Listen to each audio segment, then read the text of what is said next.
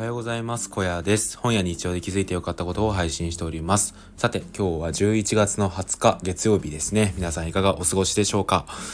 ということで今日も撮っていきたいと思います。そうですね、最初にちょっと雑談なんですけど、えーと、すっかりですね、すっかりというかしっかり風邪をひいてしまいました。うん。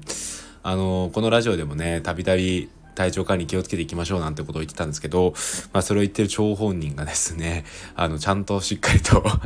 風邪をひいてしまうということでですね、咳がね、出るんですよ。熱とかは全然ないんですけど、なんかね、咳をした時に痰が出る感じが、その、なんていうかな、これわかりますかね？痰の足というか、それがなんか風邪っぽいなっていうのを感じていて、うん。これはちょっと早めに仕留めないとななんてことを感じております。皆さんも本当に気をつけてください。はい。ということでですね、今日も撮っていきたいんですけど、今日は大人の余裕とは何かを真剣に考えてみたということでね、お話をしていきたいと思います。大人の余裕っていうのをですね、言った時にどういったことを皆さんイメージされますか？例えば、えー、そうですね、スマートさみたいな、何かをやる時のスマートさとか、あとは落ち着き方とか、急なね、問題が発生した時の対処の仕方、処理の仕方とかもね、なんかこう、大人の余裕さみたいなところに紐づいてくるんじゃないのかなっていうことを、個人的には思っているんですけど、どうでしょうか？でですね、まあ僕自身ですね、この大人の余裕さっていうのにかなり憧れがあるんですよね。うん。やっぱり自分よりも人生経験が豊富な人っていうのが、やっぱ会社にいるとたくさんね、出会うわけなんですけど、まあ自分がですね、なんかそのあることとかで慌てた時っていうのもなんかそれに対して冷静に「いやここはこうじゃないすればいいんじゃない?」とか「いやそれそんな慌てることじゃないよ」なんてことをね言ってくれたりするとあこの人はなんか大人の余裕があるななんてことを感じたりするんですよね。でやっぱりそういう余裕さっていうのがどこから生まれるのかなっていうことを考えるわけですよ。うん。で自分もねやっぱりそういうものを持っていきたいと思うじゃないですか。って考えた時に僕がですねあのたどり着いた結論っていうのは転んだ数の多さなのかなっていうことを思っております。この転んだ数が多ければ多いほど大人の余裕さっていうのが出てくるんじゃないのかなっていうことを最近思うようになりました。えー、どういうことかっていうとですね、まあ、要するにどれだけ失敗してきたかっていうことがそのまま、えー、余裕さにつながるんじゃないのかなっていうことを思うんですよね。うん。やっぱりですね一度失敗するとその道を通らないような道の道筋道の立て方、えー、生き方っていうのを考えるようになると思うんですよね。でまたですねその失敗した時の経験でもうあの経験に比べれば今のこととかって全然大したことないよなっていう、えー、比較対象にもなりうると思うんですよ。うんなので、あの、その失敗したことが、そのジャンルに通じ通ずるもの、例えば仕事の内容での失敗、えー、であったとしても、そうじゃない失敗だったとしても、なんかその、どっちにしてもですね、大人の余裕さっていうところにはつながっていくんじゃないのかなっていうことを思うんですよね。うん。で、この大人の余裕さっていうところに関してですね、自分なりに少しだけ感じる部分っていうかその余裕さが出せそうな部分が出てきたっていうところがあって、それをね、ちょっと自分の実体験踏まえて話していきたいんですけど、僕は社会人3年目で3社目っていう、まあ、異常な経験をしているわけですよね。うん。あのー、この前ね、親にも言われたんですけど、あの、毎年毎年この年末になると、あんたの会社名が違うみたいな ことを言われて確かにと思って頼むから来年も同じ会社で働いていてくれってことを言われたんですけど、うん、まあ僕もねできる限りそうでありたいなってことを思うんですけどその3社目で、まあ、今こう働いている中でですねあの、まあ、今研修中ってこともあるんですけどまあ本当にこう仕事として、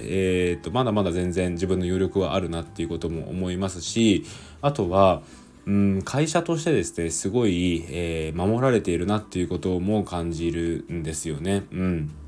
で、それはやっぱり福利厚生とかもそうですし、給与面とかもそうなんですけど、やっぱりその企業の大きさに比例してそこの安定性っていうのもあるなっていうことを考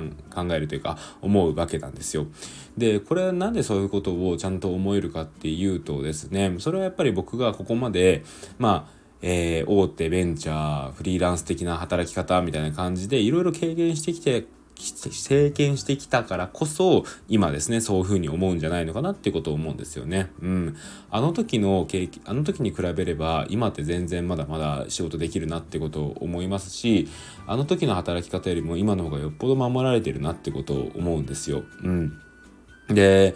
まあ、やっぱりねこういうのも慣れが出てくると思うのでそのうち今の会社しか見えなくなってきてしまうのかなってことも思うんですけどただやっぱり経験としては、えー、残っているわけなのできっとですね今自分がこの会社今僕が働いている会社が、えー、新卒1年目から働いていて3年目だった時とえー、転職して今ですねこう来ていて働いている今のこの働き方、まあ、この同じ時間で比べたとして、まあ、パラレルワールドですよね。その3年目の自分。そこの会社で3年目の自分と今こうやって3社目の自分っていうのを比較した時にきっと考え方違うんじゃないかなってことを思うんですよね。多分ですけど新卒3年目で普通に働いていたらもっと会社にいろんな不満とかもあったんだろうなってことも思うしうんなんかまあそれはそれでやっぱ3年や働いたからこそ見えてくるものっていうのも多分あると思うんですけど、うん。まあそんな中でですね、うーん、なんかそういう自分にとっての今、こういろんな思考をしてきたからこそ、その分失敗もしてきて、で、それが自分の、なんていうか、比較によるえー、余裕さというか恵まれているなって感じたりとか、うん、そういうことにつながってるんじゃないのかなっていうことを思うんですよね。であのそういうですね思考して失敗してでその結果、えー、まあそういうケースこの失敗ケースみたいなのが生まれてそれに比べて今は大丈夫だなってことを思ったりするっていうこの一連の流れっていうのがいつまでできるかっていうと僕最近思うのがよくても30前半くらいまでなのかなってことを思うんですよね。でそれがやっぱ30後半40、まあ、50ってなっていくと、まあ、どんどんどんどん役職的にも上がっていくことが多いだろうしあとはこう後輩が出てきたりとか部下ができてきたりとかあそういうことも出てくるだろうしそれ以外でもですねやっぱりこう思考しづらくなるみたいなことがあると思うんですよね。まあ、僕今自分が独身だからこう会社変えてみたりとかフリーランス挑戦してみたりとかっていうのを気軽にできますけどこれが、えー、家族持ちで子供もいるみたいな感じだったらそう簡単にできないなってことを思うんですよ。でやっぱりそこは家族を守っていかないといけないしっていうこともありますしうん。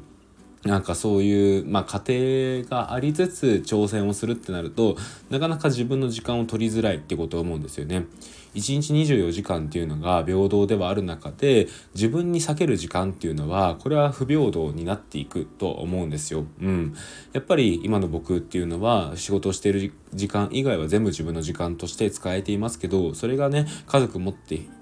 来るとあの子供の送り迎えがあったりとか、うん、そういうことも出てきたりとかして自分の時間っていうののまあえー、持ち方割合っていうのは減っていってしまうんじゃないのかなってことを思った時に、まあ、その中で思考できることっていうのもかなり限られてきちゃうんじゃないのかなっていうことを思います。うんだからこそ、今のうちにですね、たくさん転んでおきたいなってことを思うんですよね。うん。思考して転んで、思考して転んでっていうことを繰り返して、いろんなですね、こっちの道も危険だ、こっちの道も危険だっていうのを作っておくことで、30代以降の大人の余裕さみたいなところにつながってくるんじゃないのかなっていうことを思っております。うん。僕はですね、あの、こんな、えー、なんていうか、なんて、なんですかね、うん、経験をして、てすごいね後悔したことがあったんですよ。まあ、それはやっぱり今の会社で働く前ですね自分の今のこの状態で取ってくれるとこなんてどこでもないってことをねなんかすごい思っていた時期があってその時っていうのはあなんでこんなね、えー、浅はかな考えで、えー、仕事辞めてしまったんだろうみたいなことをすごい考えていたんですけどこれが今になればですねいい経験だったなってことをすごい思うんですよね。うん、この経験があったからこそなんかその会社員として守られていることのありがたみを経験する、まあ、お灸を据えるみたいな感じかもしれないですけど期間があったからこそ今の自分っていうのの恵まれ方っていうのを理解できるところがあると思うし